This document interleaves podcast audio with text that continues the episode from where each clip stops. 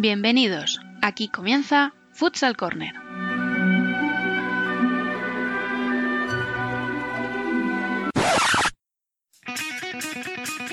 Una manera diferente de entender el fútbol sala. Bienvenidos seres de todo credo, raza y condición al maravilloso mundo del fútbol sala. Sean bienvenidos a Futsal Corner.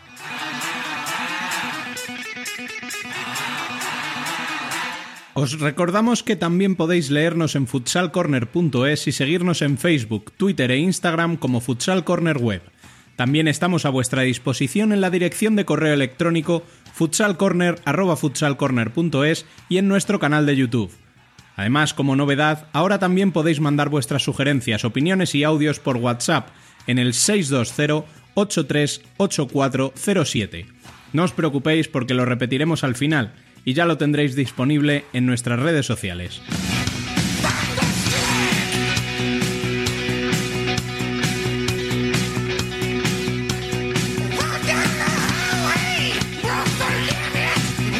Hoy venimos cargaditos de noticias. Comenzó la liga y hablaremos de esto y mucho más mientras nos tomamos un café con Dani Rodríguez, entrenador de Jaén Paraíso Interior.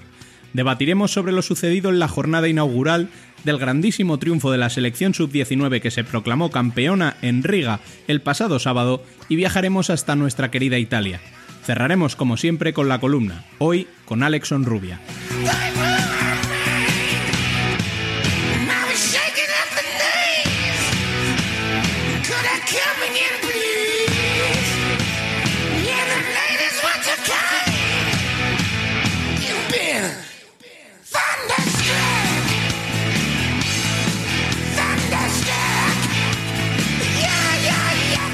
Y sin más, ponemos en marcha la maquinaria. Les habla un servidor Rubén Robles. Sean todos bienvenidos a Futsal Corner, una manera diferente de entender el fútbol sala.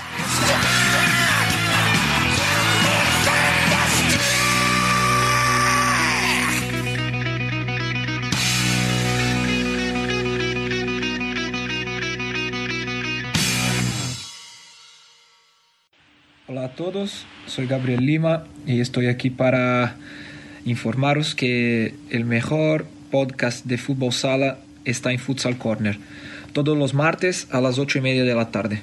Un abrazo a todos.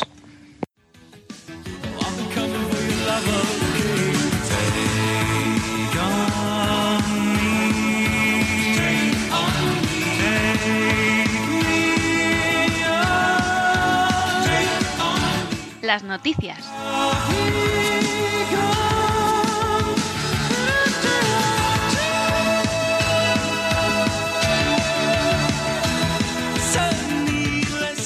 Como decíamos en la introducción, España Sub-19 se proclamó campeona del primer europeo masculino de la categoría tras vencer 1 a 6 a Croacia. Inmaculado torneo de los chicos de Albert Canillas, que se van con 5 victorias y 5 goleadas. Y en territorio nacional comenzó la competición. Entre lo más destacado situamos al Barça, que apabulló a Cartagena y se pone líder por la diferencia de goles. Les sigue de cerca un Inter, que borró las dudas de pretemporada y ganó en Tudela. Sigue la mala racha para el Pozo que perdió en Ferrol. Victoria también para el debutante Córdoba por la mínima ante Xota y victorias fuera de casa para Levante ante Palma e Industrias ante Burela. En la Liga Foro 16 Feminismo también arrancó la competición con la goleada de Futsi que las deja como líderes. Ganaron también Alcorcón, Burela, Urense y Cidade, mientras que Zaragoza y Móstoles empataron en el partido del domingo. Se aplazaron los partidos de Roldán y UCAM por el temporal, en segunda se coloca líder Ifefranc Elche. Victorias también para Noya, Colo Colo y Manzanares. El duelo entre filiales de El Pozo y Barça fue aplazado por el temporal y el partido de Santiago por encontrarse tres de sus jugadores en la Euro Sub-19. Y ahora pasemos a hablar con los protagonistas. Para ello, le damos la bienvenida a Dani López, Grenplu en Twitter. ¿Con quién has quedado para tomar un café esta semana? Buenas tardes, Rubén. Pues mira, si recordáis, en el primer podcast eh, hablamos de los mejores entrenadores de los 30 años de la LNFS. Y mucha gente nos propuso uno que no estaba en el listado, que era Dani Rodríguez. Así que decidimos hablar con él. Es un clásico en los banquillos, ha logrado varios milagros. Quizá el más importante, o el más llamativo, sea las dos Copas de España que ha conseguido con un equipo modesto como Jaén. Pero es que llegó en segunda división y ha conseguido sentarlo en la élite y convertirlo en un equipo aspirante todos los años a mínimo luchar por los títulos. Y encima tiene buen gusto musical.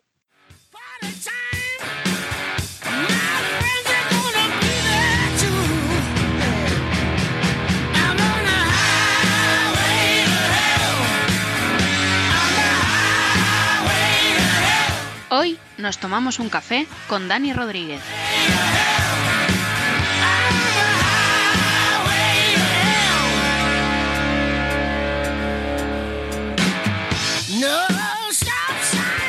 Buenas tardes, Dani. Hola, buenas.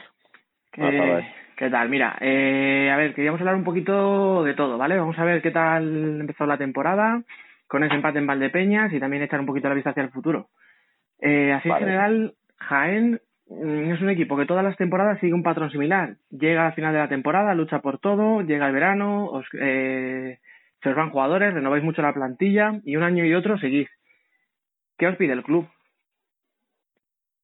Eh, bueno, el club nos pide intentar eh, cumplir los objetivos. Está claro que nosotros, independientemente de los recursos que tenemos, bueno, somos todos los años ambiciosos. entonces, bueno, vamos a intentar este año también, pues, estar ahí eh, dando guerra, plantándole cara al resto de equipos y ojalá pudiéramos cumplir el objetivo principal que es meternos en, la Copa de España, que es, bueno, eh, como se suele decir, es nuestra eh, competición fetiche donde bueno eh, ha hecho que, que o nos ha dado la posibilidad de, asentarnos en la primera división, asentarnos con un proyecto medio estable a pesar, a pesar de que bueno como tú bien dices eh, o como como se ve todos los años tenemos que renunciar a, a esa parte de nuestra plantilla porque no podemos competir con otro equipo pero líneas generales está claro que nuestro principal objetivo es intentar meternos en la Copa de España y a partir a partir de ahí pues intentar hacer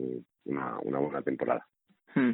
Porque al final eh, yo entiendo que para vuestra afición el objetivo es luchar por todo, eh, aspirar a otra Copa de España, como si fueran pocas dos. Pero realmente eh, tenemos que mirar desde fuera a Jaén como un equipo que lucha por, por estar entre los grandes o como un equipo modesto que está en un buen momento. No, yo creo que, bueno, la, la diferencia puede ser un poquito eh, pequeña, pero la, nuestra realidad es la que es. Nuestra realidad que somos un equipo eh, modesto, que creo que estamos haciendo las cosas bien en los últimos, en los últimos años, que aspiramos a poder seguir haciéndolas bien. Y bueno, y nuestro objetivo no puede ser nunca estar entre los, entre los grandes, como se suele decir. Si, esa, si ese si ese calificativo se lo ponemos a, a los tres, cuatro grandes que están muy por encima de, del resto en cuanto a presupuesto, estructura y demás. Mm. Nosotros somos lo que somos. Eh, creo que nuestra principal virtud es saber que somos lo que somos, que no tenemos mm, para más y que con, y con lo que tenemos, pues tenemos que tirar todas las temporadas, intentar eh, realizar buenas campañas. Y bueno, y yo creo que ahora mismo, pues bueno, estamos en un buen momento, ya llevamos eh, cuatro o cinco añitos que estamos sobre todo asentados en la primera división, eh, disputando finales, haciendo grandes campañas. Está claro que, todos los años es muy complicado llegar a, cumplir esos, objetivos, esos retos, llegar a, esa, a, esa, a ese rendimiento, pero nuestro nuestra ilusión es trabajar para eso. Luego, pues, está claro que habrá temporadas donde las cosas no salgan del todo bien o, bueno, todos los años se va complicando eh, la cosa más y la igualdad es máxima y nosotros tenemos que luchar por, intentar estar ahí. Luego que se pueda conseguir o no es diferente. Es otra historia, claro. Claro, te lo decía porque, por ejemplo, contra eh, o sea, el empate que comentaba hace un momentito contra Valdepeñas, al final se ha visto un poco como un bajón. Claro, eh, no sería un mal resultado teniendo en cuenta que ibais 3-2 abajo, aunque fuera también a última hora. Sin embargo, parece que, por eso te he preguntado, digo, sí que se os ve como un equipo grande en el sentido de que ya un empate en casa se ve como algo muy negativo.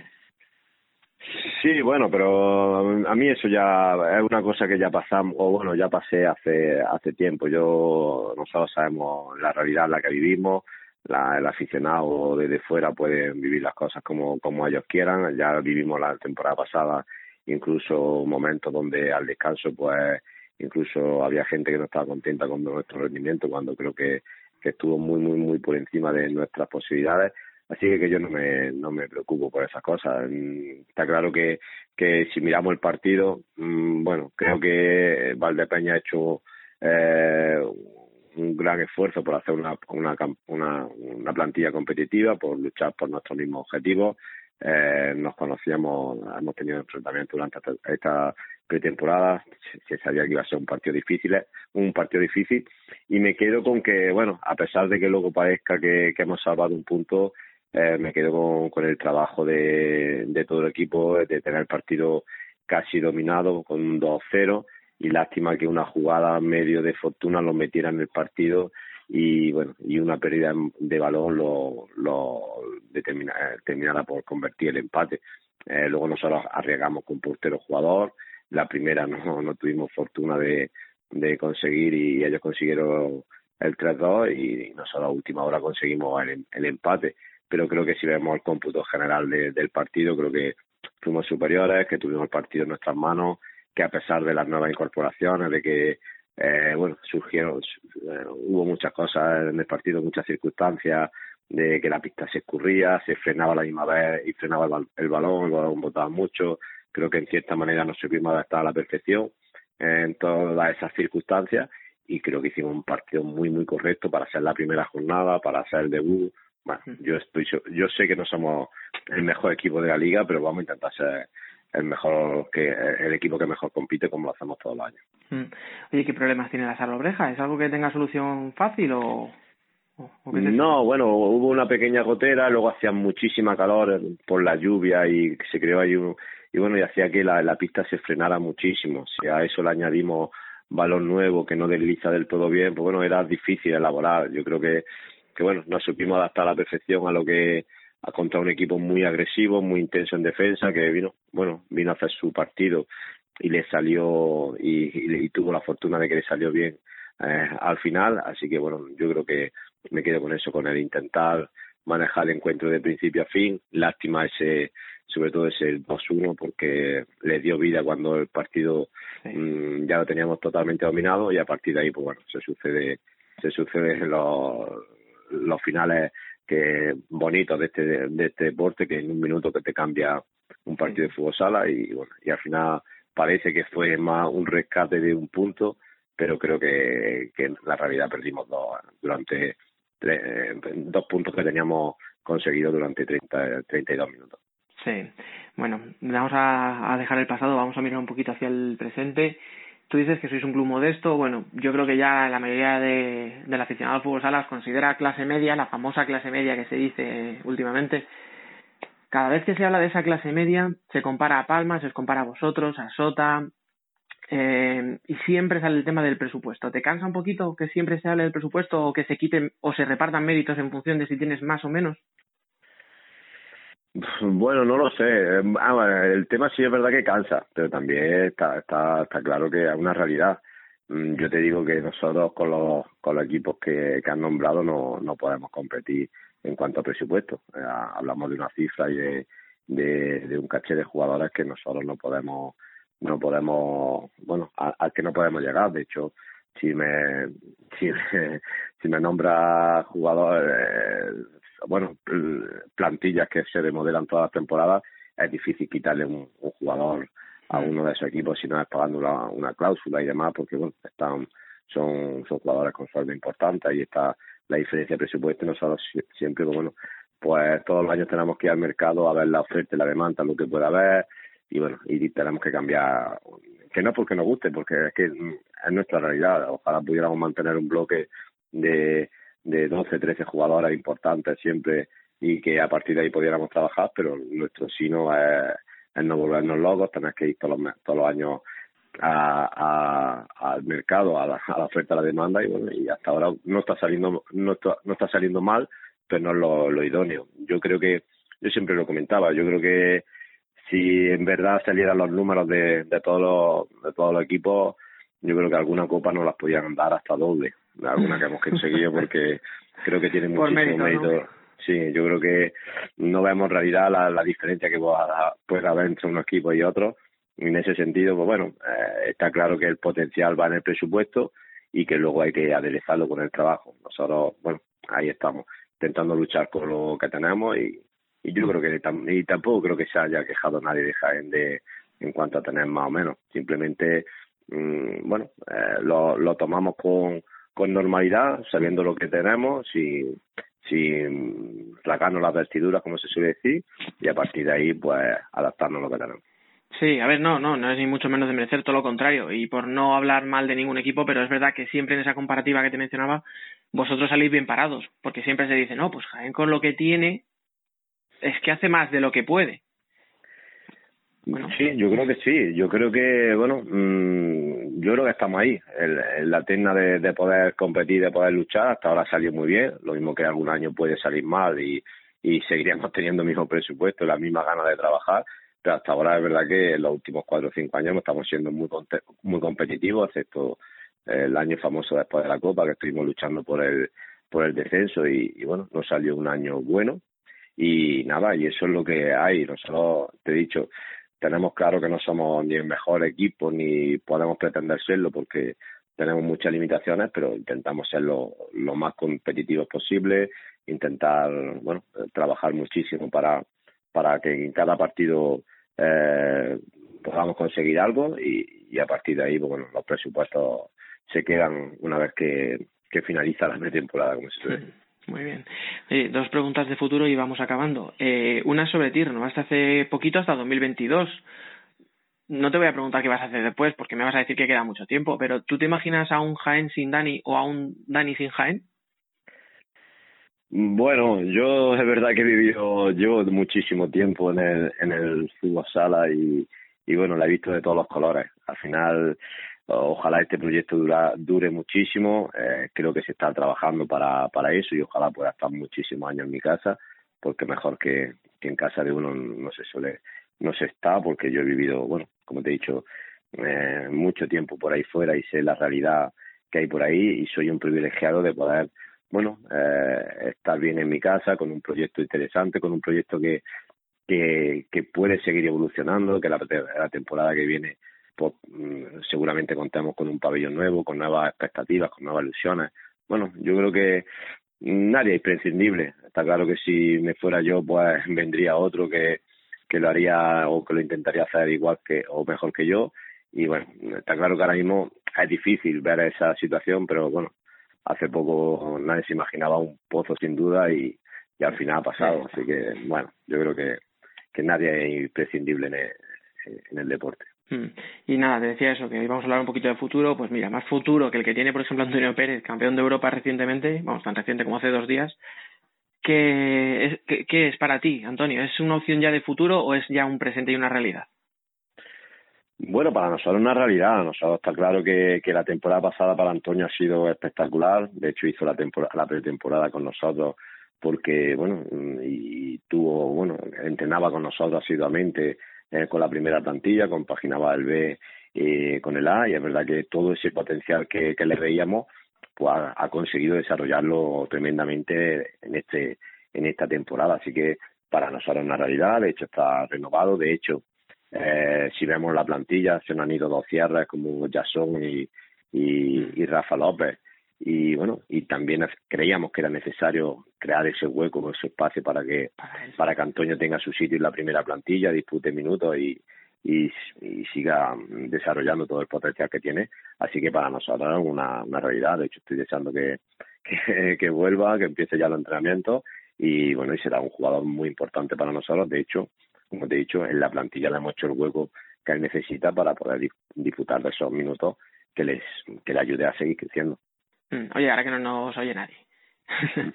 ese huequecito que necesita y ese crecer, pues no le vendría nada mal tener ahí a un referente como Bollis, por ejemplo, ¿no? Que le ayude. Bueno, nosotros es verdad que Bollis lo tenemos, le tenemos un cariño especial porque, bueno, cuando cuando vino de Jumilla, bueno, vino, lo hemos visto crecer, como se suele decir, eh, vino con una, con una expectativa, apostamos por él en su día, me acuerdo incluso al principio de, de esa temporada que, que había gente que no lo llegaba a terminar de ver. Y bueno, y para nosotros Boyi es, un jugador especial, ojalá en un futuro pues pueda volver a aquí, a la que creo que considera él también su, su casa. Pero mientras él tiene que, disfrutar, aspirar a, lo máximo, estar en un equipazo, está, se merece disputar o pelear por todos los títulos. Y ojalá que tenga, ojalá que tenga una poquita más de fortuna que la temporada pasada y que, y que les haga una gran, una gran campaña.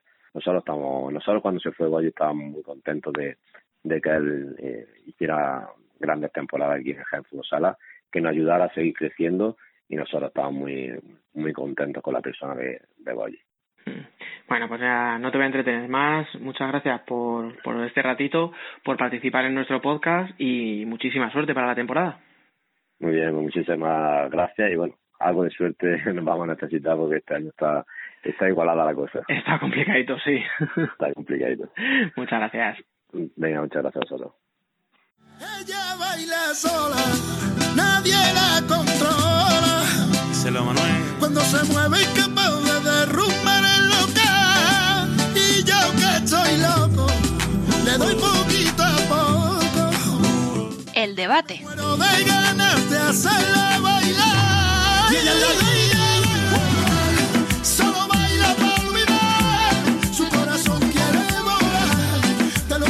Igual que la semana pasada, seguimos con las rotaciones. Hoy contamos con una periodista de Radio Internacional que sabe mucho de esto, Rosa Barrancos, y entra en la rotación en otra posición y casi por aclamación popular, David Candelas. Les podéis seguir en Twitter como Rosa Barrancos barra baja y Candelas JR. Bienvenidos a ambos. Buenas tardes. Buenas tardes, Rubén, ¿qué tal? Y sigue con nosotros Dani y se incorpora también Bielizque, Izcue Futsal en Twitter. ¿Qué pasa, chicos? ¿Qué tal? Muy buenas. Bueno, hoy tenemos mucho por debatir, así que vamos a empezar con una valoración general y luego ya entramos en detalles. ¿Quién se atreve a abrir el fuego? Bueno, pues mira, empiezo yo. Yo creo que ha sido una primera jornada de liga regular con bastantes sorpresas, empezando desde ese primer partido de la derrota de Palma, que quizá no es tanta la sorpresa que Palma pierda contra Levante, pero sí que es verdad que, creo que todos tenemos un poco eh, con la estima muy alta a Palma y, nos sorprende que, que, pierda después de las temporadas pasadas. Otra de las sorpresas fue la victoria de, Córdoba eh, en su debut en Vista Alegre contra Sota, que fue uno de los equipos que mejor temporada hizo la temporada pasada, con ese gol del capitán Manu Leal, que también es un gol con un trasfondo especial, porque Manu ha vivido el Córdoba desde tercera hasta llegar a la élite y al final también es una historia de esas bonitas que pasan a veces en el deporte y de, la derrota, derrota del Pozo. Pues eh, así han empezado la, la, temporada los murcianos con otra derrota y el Barça que, vuelve a ganar esa victoria hoy cerrando la jornada 3-7 contra Jimby Cartagena. Han tenido mm, bajas muy sensibles como la de Esquerdiña y la de Lozano. Yo, sin embargo, vuelve a aparecer Ferrao, aparece Adolfo y marca cuatro goles y parece, todavía queda mucha temporada, pero están imparables los azulgranas. Sí, bueno, aparte de lo que ha comentado Rosa, a mí me gustaría destacar eh, la buena actuación de Valdepeñas en Jaén, Llegaron ahí perdiendo 2-0, en 8 minutos frenéticos lograron remontar, poniéndose 2-3 por delante. Finalmente Mitchell, con portero jugador, logró empatar, pero creo que es un resultado a destacar porque Valdepeñas pienso que va a ser uno de los destaques esta temporada. También podremos hablar de las sorpresas, ese pinchazo del pozo, del que imagino que lo haremos largo y tendido a lo largo del programa, esa primera victoria del Córdoba en su historia en primera división. Pero como ha dicho Rosa, sí, muchas sorpresas y muy interesante la LNFS, tal y como esperábamos. Y sobre lo que queda para comentar, el Zaragoza Peñíscola 4-4. A mí me sorprendió, sobre todo por el nivel de Zaragoza. No esperaba, después de su temporada pasada, que estuvo en tierra de nadie, Peñíscola que estuvo ahí luchando por entrar en Copa de España y luego un poco menos con los playoffs. Pero un partido bastante igualado y que pues ahí está el empate. Y Industrias, que debutó en Liga con victoria, y semana de gracia para ellos, ganando la Copa Cataluña y, ganando el primer partido de liga contra el recién ascendido Burela. Y por tu parte, Dani, querías hablarnos sobre la liga femenina, ¿verdad? Pues mira, sí, además, como ya todos mis compañeros han comentado un poquito por encima lo que es la jornada de chicos, yo quería destacar que ya hemos empezado la Liga Foro 16 Feminismo. Eh, Futsi se coloca como primer líder, recupera sensaciones después de la derrota a la Supercopa, le metió 11 a Universidad de Alicante. Burela, el flamante campeón, también venció con comodidad, aunque con mucho menos brillo en el derby irmandiño. Y bueno, pues sobre todo destacaría la autoridad de los equipos madrileños y gallegos, que son los únicos que han vencido esta semana. Tres para las chicas gallegas, dos para las madrileñas. A falta de los partidos aplazados, sin duda el, poderío de estas dos comunidades se nota mucho en la liga femenina. Tras estas valoraciones, vamos a escuchar varias declaraciones de algunos de los nombres propios de la jornada y os pregunto vuestra opinión. Empezamos con uno de los protagonistas, Borja Díaz, que anotó dos goles para la victoria de Inter y dijo esto tras el partido. Bueno, ha sido un partido eh, muy igualado, yo creo. Eh, al final eh, hemos competido muchísimo, la actitud ha sido, ha sido muy buena, pero, pero me quedo con los, con los 40 minutos de, de la competitividad de, todo el equipo. sabemos que es una cancha muy complicada y bueno, nos vamos muy contentos con, con este resultado y, y a seguir en, en, esta línea. Y no hay nada mejor que, empezar la liga que, con estos tres puntos. No es una cancha complicada, así que felices. estos tres puntos nos dan mucha confianza de cara a este comienzo de liga y bueno, esperemos que esto sea el comienzo de, de una buena racha de, de, partidos ganados. Sí, Borja ha dado en el clavo, la actitud ha sido muy buena. Esa frase que ha dicho Borja es fundamental porque es lo que le faltó a Inter en muchos partidos la temporada pasada y también en esta pretemporada. No hay que olvidar que hace dos semanas Inter y Rivera se enfrentaron. En un amistoso, en el primer minuto Inter ya fue perdiendo 2-0 y Tino Pérez Moreno tuvo que pedir tiempo muerto a los 60 segundos. Se vio un mejor Inter en este primer partido oficial de la temporada, mucha presión alta, mucha intensidad, incluso cediendo la posesión a Rivera. A mí me sorprendió que Inter renunciara al balón, creo que con la plantilla que tienen podrían practicar un juego más alegre y vistoso, pero ahora mismo lo que necesitaban era eso que ha dicho Borja, recuperar la actitud, recuperar la confianza, ganar un partido fuera de casa, volver a sentirse un equipo potente, poderoso, y creo que lo consiguieron. Mm, sí, de todas formas, David, sí, tú has dicho una cosa que me parece clave, que es la presión alta. Yo supongo que Tino se habrá tragado partidos de Inter eh, un montón, pero también de, de, su rival.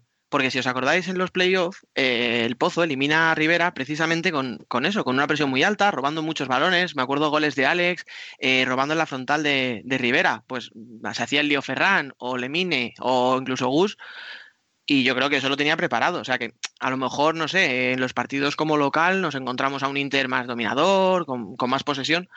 Pero bueno, de momento no, quiero pensar que Tino lo tenía preparado así, sabía que Rivera a veces tiene problemas en la serie del balón porque quiere sacar la jugada siempre. Y yo creo que aprovechó eso para, para dominar el partido y más con la experiencia de, del amistoso de hace unos días. Sí, yo creo también que, que, Borja dice que están contentos y al final es normal porque conseguir tres puntos eh, en la caldera de Tudela nunca eh, es fácil y nunca ha sido fácil pero a mí también me da la sensación, quizá por ese estudio de Tino, de Tino Pérez al rival, de, de las presiones altas, muchas rotaciones, de, querer de que así, de, de creer que así eh, podrían conseguir la victoria contra Rivera, que al final la consiguieron, que todavía estamos un poco mmm, lejos de ver al Movistar Inter, de, al mejor Movistar Inter, o mejor dicho, al que nos tiene acostumbrados pero, pero sin duda fue, era lo que necesitaban, era conseguir esos tres puntos y, conseguir la victoria y les va a venir bien comenzar con, con victoria esta temporada. Seguiremos con otro protagonista, Héctor Souto, entrenador de Oparrulo, quien debutaba en primera división y se anotó una victoria de mucho mérito ante el Pozo. Un juego asociativo eh, es complicado y creo que en todos los aspectos, en defensa, incluso en la defensa del portero jugador, hemos estado acertados y, me gusta mucho. En ataque, bueno, estamos trabajando en ello en los entrenamientos. Es cierto que hubo cuatro o cinco situaciones donde leímos muy, muy bien su defensa de cambios, donde, donde ganamos bastante bien las espaldas y, y, que les hicimos daño y que de ahí viene uno de los goles, de hecho. Y, y bueno, en ese sentido, pues a seguir trabajando en todas las líneas, pero muy, muy satisfecho en líneas generales otra vez. Eh, se ha visto a la evolución de años que parece totalmente ya eh, dentro del rendimiento, ¿no? Sí, que Iván ha sido determinante, ha realizado también, o sea, ¿cómo va a su prioridad pues mira, cada uno en sus funciones lo, lo, han hecho sensacional. Hoy en la charla de vestuario, eh, vamos a hacer un poquito de spoiler aquí, eh, hoy en la charla de vestuario hablábamos de que, de que llevamos seis semanas juntos, pero parece que llevamos mucho más y que, y que ellos mismos han creado un gran clima en el vestuario. Y, y, yo creo que lo han transmitido en la pista y son un equipo súper unido y espero que así sea por, por mucho más tiempo. Desde luego, ilusión en este primer. Hombre, desde luego, eh, hablábamos de que todo el mundo decía que el calendario nuestro es muy difícil y es cierto que es difícil y el pasado jueves sentado aquí también eh, hablábamos Adri y yo de que el calendario lo, lo hacen bueno o malos los resultados. En este caso, para nosotros ha sido un buen calendario, por lo menos en la primera jornada. Mm, yo creo que la clave del partido de, Oparrulo contra el Pozo estuvo en las defensas de ambos equipos. Oparrulo estuvo muy ordenado en defensa, muy bien plantado y sin embargo el Pozo atrás eh, solo muestra inseguridades este principio de temporada. Yo creo también que al Pozo le, le, está, le está fallando mucho ese factor psicológico. La temporada pasada estuvieron a punto de conseguirlo todo y al final se fueron en blanco. Este verano se han reforzado muy bien con un objetivo muy claro, ganar títulos y sí que es cierto que todavía queda muchísima temporada, pero que la victoria no llega y que algo les ocurre. Además es que Héctor Souto en las, en las, valoraciones que hemos escuchado dice que todavía están trabajando en ataque porque es seguramente lo que más falta le va a hacer a, a Oparrulo esta temporada y sin embargo en tres llegadas que hace, tres goles y yo creo que con la gente que tiene atrás el pozo no se pueden permitir eso. Mm. Además hay una cosa que dice también Héctor Souto y es cuando hace referencia a eso, a que tienen que sufrir para vencer a un equipo como el Pozo. Y eso es algo evidente. O sea, tú eres el Oparrulo, tu aspiración es eh, la permanencia. A lo mejor luego tienes una temporada muy buena, eh, ya veremos dónde se sitúa, pero en principio sus puestos son los de abajo.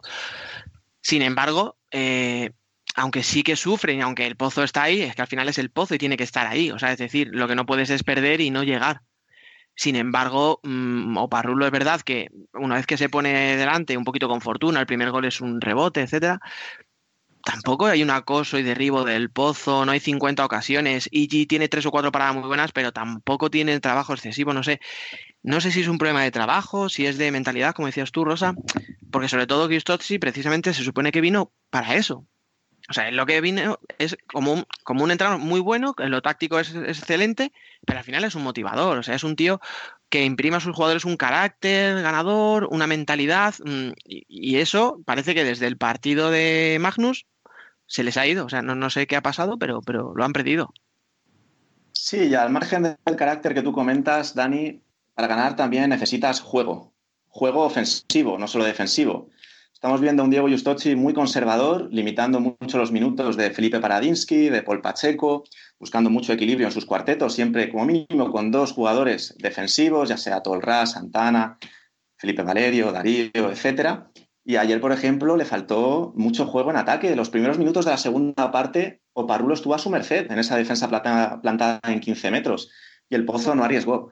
El Pozo tenía que haber ganado, eso está claro. Yo me quedo con una frase de Diego Justocci en el tiempo muerto que pidió en la primera parte. La única manera de que esta gente nos marque gol es a la contra. Y no fue así, no fue así. El segundo y el tercer gol fueron un ataque posicional y una acción a balón parado. El Pozo está muy mal en defensa, tal y como dice Rosa. No está funcionando el equipo, ni mucho menos como el año pasado. Y el Pozo, en mi opinión, tiene que darle una vuelta porque son tres derrotas consecutivas contra Magnus, Barcelona y Oparrulo en las que se está viendo carencias bastante importantes, tanto en la parcela defensiva como en la ofensiva. Y por último entramos en terreno farragoso con la polémica del Palma Levante. Así lo vio el míster de Palma, Antonio Vadillo. La jugada polémica, bueno, pues los árbitros nos reconocen que se, que se han equivocado, no, no pasa nada, es humano, pero nosotros hemos, pecado ahí de, inocentes, ¿no? Y somos un, un equipo ya con, con, experiencia y, no podemos tener estos errores, ¿no?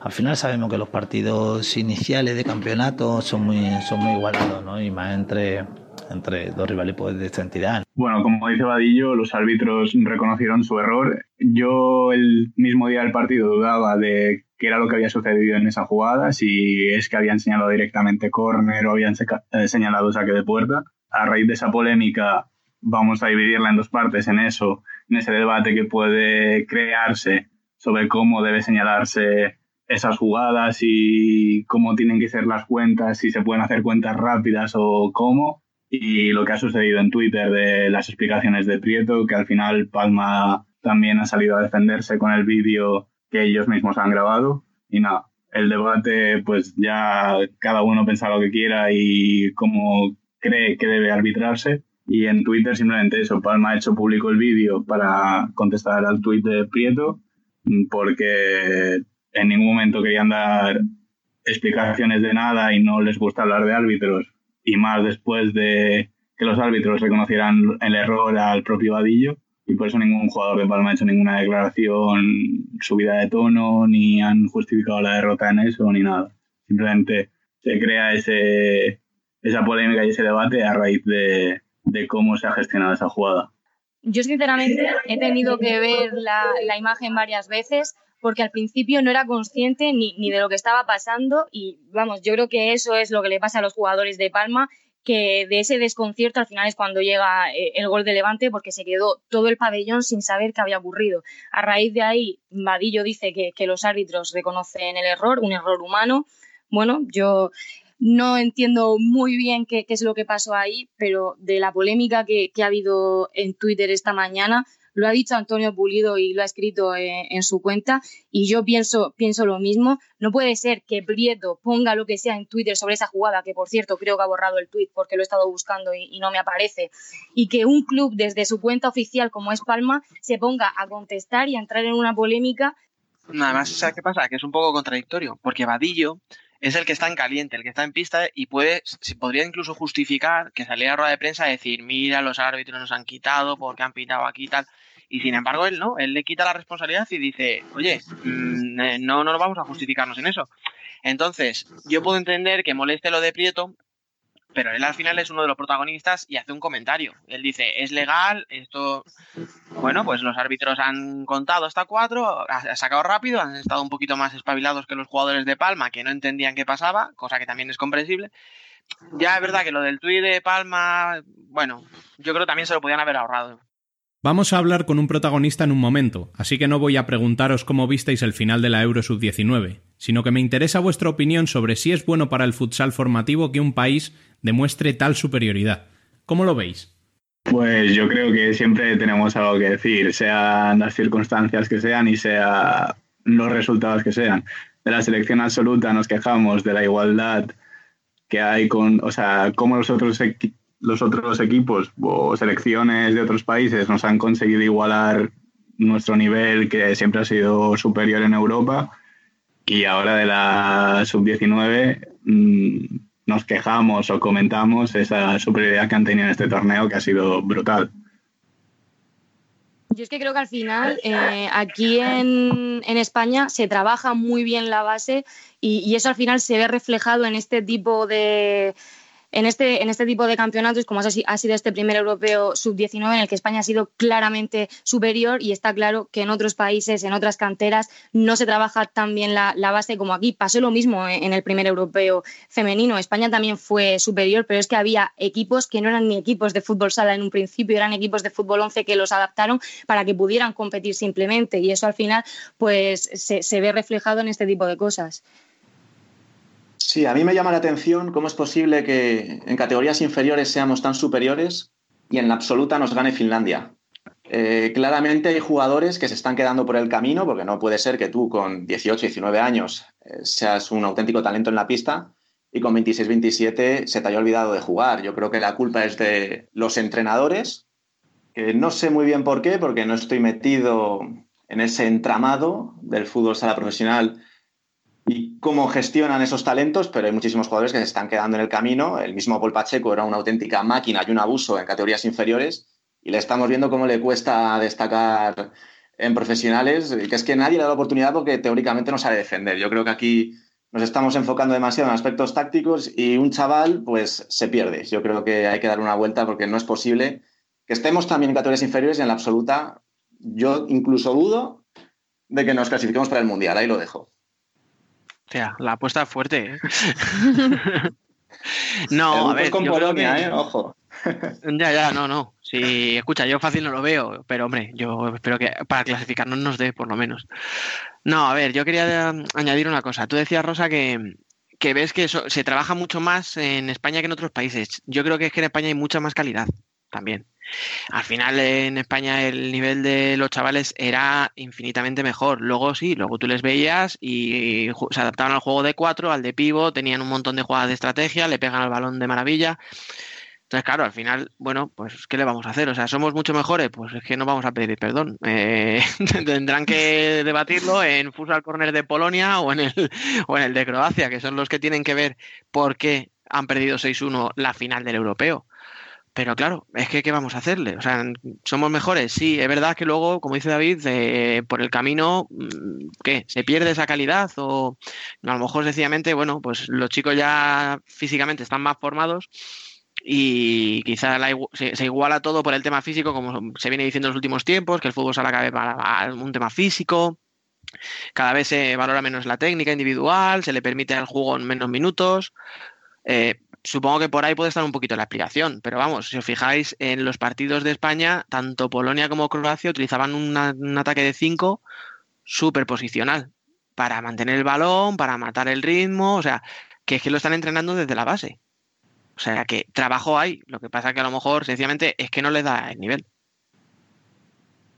Bueno, pues muchas gracias a David Candelas y a Rosa Barrancos. Esperamos que lo hayáis pasado bien y esperemos que os apuntéis para otra.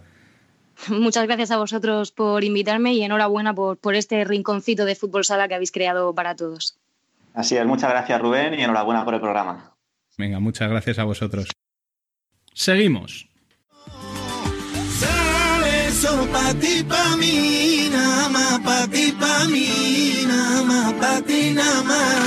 Worldwide Futsal.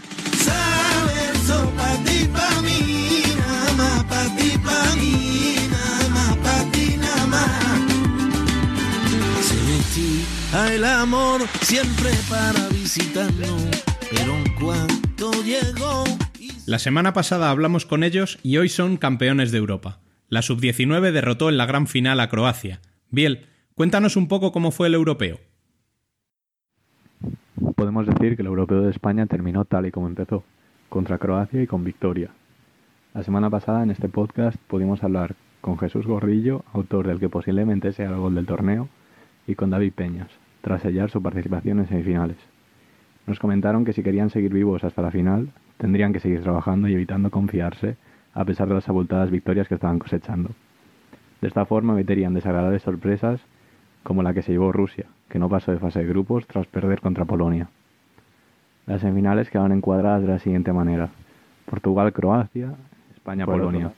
En la primera, Croacia dio la sorpresa, venciendo a Portugal en penaltis. Por su parte, España hizo los deberes y se impuso 3 a 1 a los polacos. Una vez en la final, España se proclamaba campeona de Europa tras vencer 1-6 a Croacia. Los de Canis adjudicaron la primera Eurocopa sub-19 de la historia, demostrando una superioridad total tanto táctica como en calidad individual. Así lo certifica el pleno de victorias, 5 de 5, y ese parcial de 24 goles a favor y tan solo 3 en contra. Y en una ocasión tan especial como esta, en Futsal Corner hemos querido escuchar a los verdaderos protagonistas de este exitazo. ¿Verdad, Dani? Pues sí, no queríamos dejar pasar la oportunidad de darle la enhorabuena a nuestros campeones. Y quién mejor para contarnos cómo ha sido desde dentro este torneo que el capitán, el que representa a este grupo de chicos tan extraordinarios. Sabemos que están muy liados porque han tenido una pequeñita fiesta el sábado después de la final. Eh, han tenido un viaje muy largo desde Letonia, tienen la recepción, pero bueno, ha podido sacar un ratito y, y estamos con Nacho Torres. Buenos días. Buenos días, Dani. Muchas gracias. Bueno, la primera pregunta es obligada. ¿Qué se siente siendo el capitán de la primera selección campeona de la historia de la categoría? Bueno, pues ser capitán de la selección, la verdad es que para mí es un orgullo. Eh, el míster confió en mí, para mí, pues, bueno, una exigencia ser capitán, por así decirlo, pero bueno, se asume con, mucho orgullo y, responsabilidad y más, más si cabe si, si al final pues es de, este gran grupo y que hemos conseguido hemos conseguido esta, esta Copa de Europa y he podido levantar el título, para mí es un orgullo y, una gran felicidad. El otro día hablamos con David Peña y con Jesús Gordillo y destacaban que había muy buen rollo en el grupo. ¿Cómo, cómo ha sido esa convivencia? La convivencia de grupo, la verdad es que, ha sido fantástica. Al final ha sido casi, casi un mes de concentración, pero, pero ya no solo eso, llevamos casi casi años, ¿no? Llevamos varios años de convocatoria, al final nos conocemos todos, hemos formado, hemos formado una gran familia que, que la verdad que yo creo que ahora que se acaba la convocatoria nos vamos a echar mucho de menos entre todos. Sobre todo lo decía porque habéis estado concentrados mm, prácticamente un mes, un poco más incluso, fuera de casa, eh, lejos de la familia. ¿Se os ha hecho un poquito largo? Bueno, ha sido la verdad que, como tú dices, un mes largo, pero, pero bueno, lo hemos sabido llevar bien, el míster y todo el cuerpo el cuerpo técnico creo que han sabido llevarlo bien, nos han dado días de descanso para desconectar también, que creo que, que, hacen falta en una concentración tan larga. Y, y, bueno, no, al final nos ha hecho largo, al final estamos, aunque sea exigente cada entrenamiento, cada todo, pero estamos haciendo lo que nos gusta, estamos disfrutando y más aún si cabe, si ha sido todo por conseguir un objetivo que tanto deseábamos como, como este. Es verdad que al menos en el campo, hombre, apoyo no nos ha faltado. ¿Qué se siente cuando estás tan lejos de casa y ves que hay 300 personas en la grada animando? Bueno, pues 300 personas ahí animándonos en la grada, la verdad es que ha sido un, un plus que no, no lo esperábamos ni, ni, nosotros ni nadie, ¿no? Esperábamos ir a Letonia y, bueno, pues al final es una pena, pero esperábamos un campo vacío, ¿no? Pero, pero hemos tenido la suerte de que se han desplazado estaban estos militares allí en Letonia y pues creo que, que, nos han dado un aliento espectacular y creo que han podido llenar el campo y eso es, eso es muy bueno, junto con los familiares que, que se han podido desplazar hasta allí, pues bueno, darle las gracias desde aquí tanto a los militares como a los familiares que se han desplazado, que por supuesto nos han dado un plus increíble. Un detalle que la mayoría de la gente desconocerá probablemente es que cuando la federación nos envía a la prensa vuestras fichas antes del europeo, pues además de lo típico, la posición que ocupáis, el equipo del que procedéis, edad, etcétera, también incluía la, los estudios. ¿Hasta qué punto es importante para ti esa formación fuera del fútbol sala? Bueno, pues sí, en plan, en temas de estudio creo que, que la mayoría de aquí de la selección estudiamos, seguimos con, con ello, que creo que es lo más importante. Yo personalmente estudio la carrera de, de deporte de INEF y bueno, creo que es algo imprescindible, ¿no? Como ya todos sabemos, el fútbol sala, por desgracia, no, no tiene los medios económicos que, que, el fútbol, así que hay que seguir con los estudios y, y no dejarlo de lado, simplemente seguir llevándolo y, y, llevar las dos cosas. Muchas gracias Nacho por sacar un ratillo para charlar con nosotros. Un abrazo. Bueno, muchas gracias Dani. Un fuerte abrazo. Hasta luego. Steady on down the line, lose every sense of time. Take it all in and wake up that small part of me. Day to day, I'm blind to see and find how far to go. Everybody got the reason, everybody got the way. We're just catching and releasing what builds up throughout the day. It gets into your body and it flows right through your blood. Y como en los cines antiguos, hoy tenemos sesión doble de Worldwide Futsal, porque comenzó la temporada en Italia con la disputa de la Supercopa, y para ello está como siempre nuestro querido Emanuel Riso, Eman barra baja Riso en Twitter. Buenas tardes. Hola Rubén, buenas tardes. Empecemos por ese título que se llevó Pesaro 4-2 ante Aqua Sapone. ¿Cómo fue el partido? Bueno, digamos que ha sido un partido medio bueno. La primera parte fue bastante entretenida y de hecho fue donde se desarrolló todo. Hemos visto un dominio bastante marcado del Pésaro, que se concretó en la parte central del primer tiempo con los goles de Marcelinho, Tabor de Tony Landel. Y después del 3-0, Belarte empezó a jugar de 5 y consiguió recortar distancias con Jesulito. Pero llegó el 4-1 de Honorio en el minuto 19 durante una jugada de 5 rival, eh, recuperó el balón en defensa y metió con la portería vacía. Y así se cerró el, primer tiempo. Y en la segunda parte los ritmos eran muy, muy flojos. Y por un lado Fulvio Colini optó para defender y gestionar su ventaja.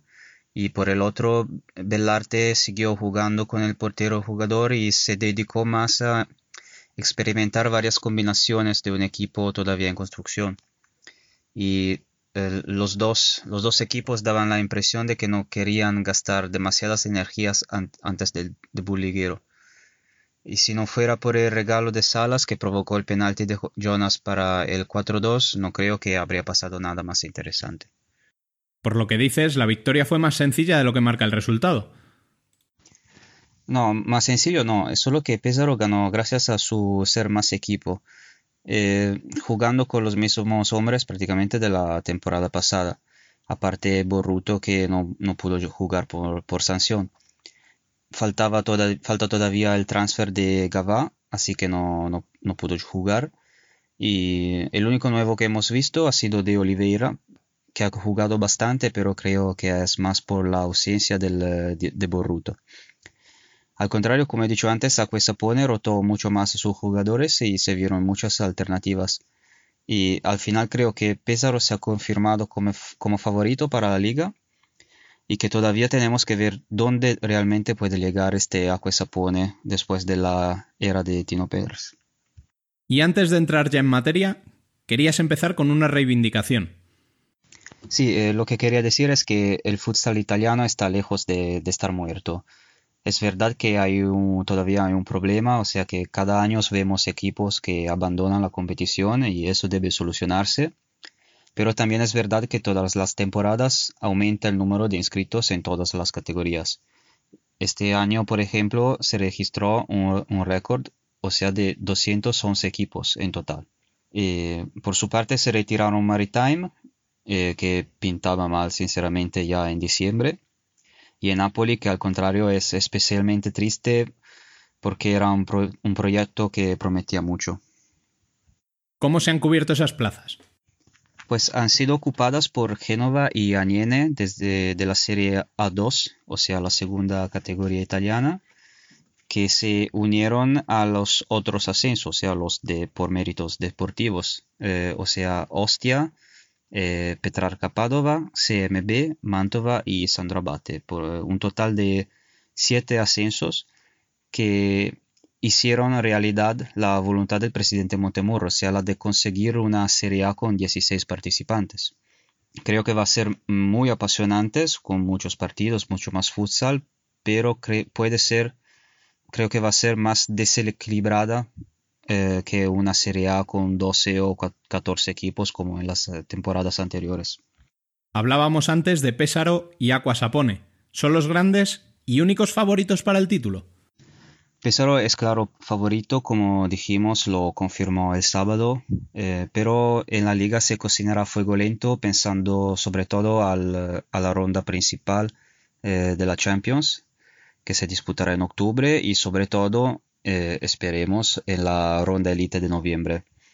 Y en cuanto a Cuesapone, ha habido muchos movimientos, pero con inteligencia. O sea, han fichado a un entrenador que conoce muy bien la liga, y a jugadores perfectos para su sistema de juego.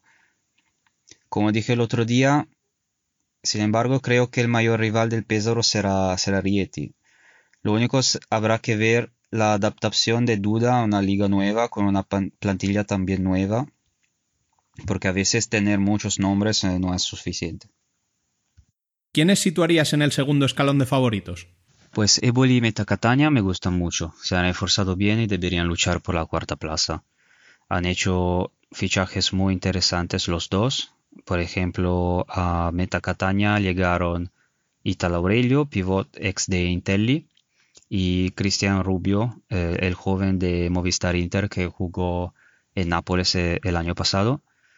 Mientras que eh, Eboli fichó a eh, Fabio Poletto de Jaraguá, eh, el cierre Bagatini y sobre todo el capitano de la selección, Marco Ercolesi. De las restantes plazas de Copa hay mucha competencia. Eh, los debutantes de CMB de Tobe, eh, el Sandro Abate de Lolo Suazo y Gonzalo Abdala, el Aniene de Duvillalba. Y también tenemos el Latina, que es un equipo experimentado con muchos ex eh, de la LNFS como Alemao, Johnny, Anas, Juanqui. Pero uh, allí quizá falta um, profundidad del banquillo. Y también otro equipo muy interesante que merece atención es eh, Camedosón, que, que, tienen un proyecto coherente con Silvio Rocha de Mister y un puñado de jóvenes con mucha calidad como Ugherani o Azzoni o Juan Fran, que llega del Barça B. Terminamos este repaso con la zona baja. ¿Se prevé también lucha por evitar el descenso? Sí, porque este año habrá también mucho equilibrio. Descienden tres equipos directamente y uno vía playout. Eh, en esta batalla tendremos a todos los, los, debutantes que no hemos mencionado antes, eh, al Pescara, que antes se llamaba eh, Civitella es, y no, es, el Pescara que ganó el, el, el, Scudetto y jugó la Champions hace un par de años. Y eh, tenemos también el uh, que ha fichado a Rafael Morillo, el crack de la Vinotinto que destacó en la Libertadores con el equipo peruano Pantawalon. Y, Ibra que es un joven muy, muy interesante que de la italiano que ganó Copa y Liga Sub-19 con, con la Roma en la temporada pasada. Y lo más importante, ¿cómo podemos seguir la liga? Sí, hay que decir que a nivel de visibilidad la división Calcio 5 está trabajando muy bien. Eh, este año la Serie A volverá a ser retransmitida por la televisión pública, la RAI, que emitirá dos partidos a la semana en su canal deportivo, RAI Sport, eh, digamos el, del, el teledeporte italiano, que no creo se podrá ver desde afuera, pero también podemos seguir el resto de los partidos por eh, PMG Sport Futsal, eh, que se inauguró el año pasado, retransmitiendo todos los partidos en su, su página de Facebook, totalmente gratis, así que no, no hay excusas. Magnífico resumen. Seguiremos con mucha atención todo lo que suceda. Gracias, Emen. De nada, Rubén. Gracias a ti y hasta la próxima. Y para finalizar el programa de hoy, os dejamos con la música y opinión de nuestro invitado, Alexon Rubia.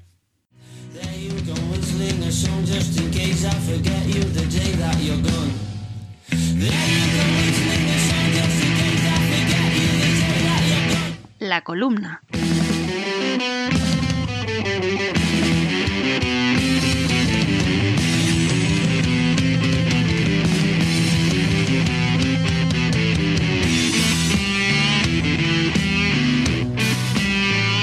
El pasado fin de semana empezó una nueva edición de la Liga Nacional de Fútbol Sala, y ante esta nueva temporada me surge una gran pregunta. ¿Será este el año en que por fin alguien que no se llame ni Inter ni Barça ni el Pozo pueda colarse en las finales? Algo que no sucede desde que lo hiciera Caja Segovia en 2011. Desde entonces los tres grandes se han repartido todas las finales. Pero hay motivos para ser optimistas. Tan solo hace falta mirar lo ocurrido en la pasada liga regular, donde Inter Movistar quedó cuarto, colándose Shota en un podio que siempre habían reinado tanto Barcelona, el Pozo y Inter los últimos diez años, desde que en 2010 el Barcelona fuera quinto y Caja Segovia y Lobelle tercero y cuarto respectivamente.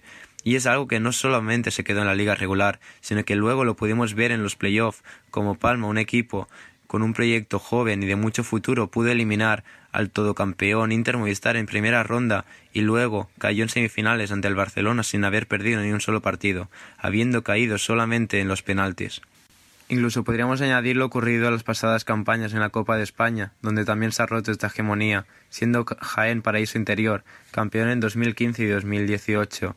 Así pues, la conclusión es clara. Cada día estamos más cerca de ver a alguien que no se llame ni Barça ni el Pozo ni Inter Movistar en las finales de la Liga Nacional de Fútbol Sala, y viendo la calidad que hay en las plantillas tanto de Palma como de Jaén y Shota, ¿por qué no puede ser este año? ¿Por qué no? Como diría Vetusta Morla, hay esperanza en la deriva. En nombre de todo el equipo, gracias por escucharnos. Gracias por vuestros consejos, seguimiento y por apoyar este modesto proyecto. Recordad sobre todo que para estar al día de todo lo que sucede en el futsal, podéis seguirnos en nuestra web, futsalcorner.es, en Twitter e Instagram como Futsal Corner Web. Asimismo, cualquier sugerencia podéis dejarla en nuestro correo futsalcorner@futsalcorner.es o a través del WhatsApp al número 620 838407. Volvemos el martes que viene. Hasta entonces, sed felices.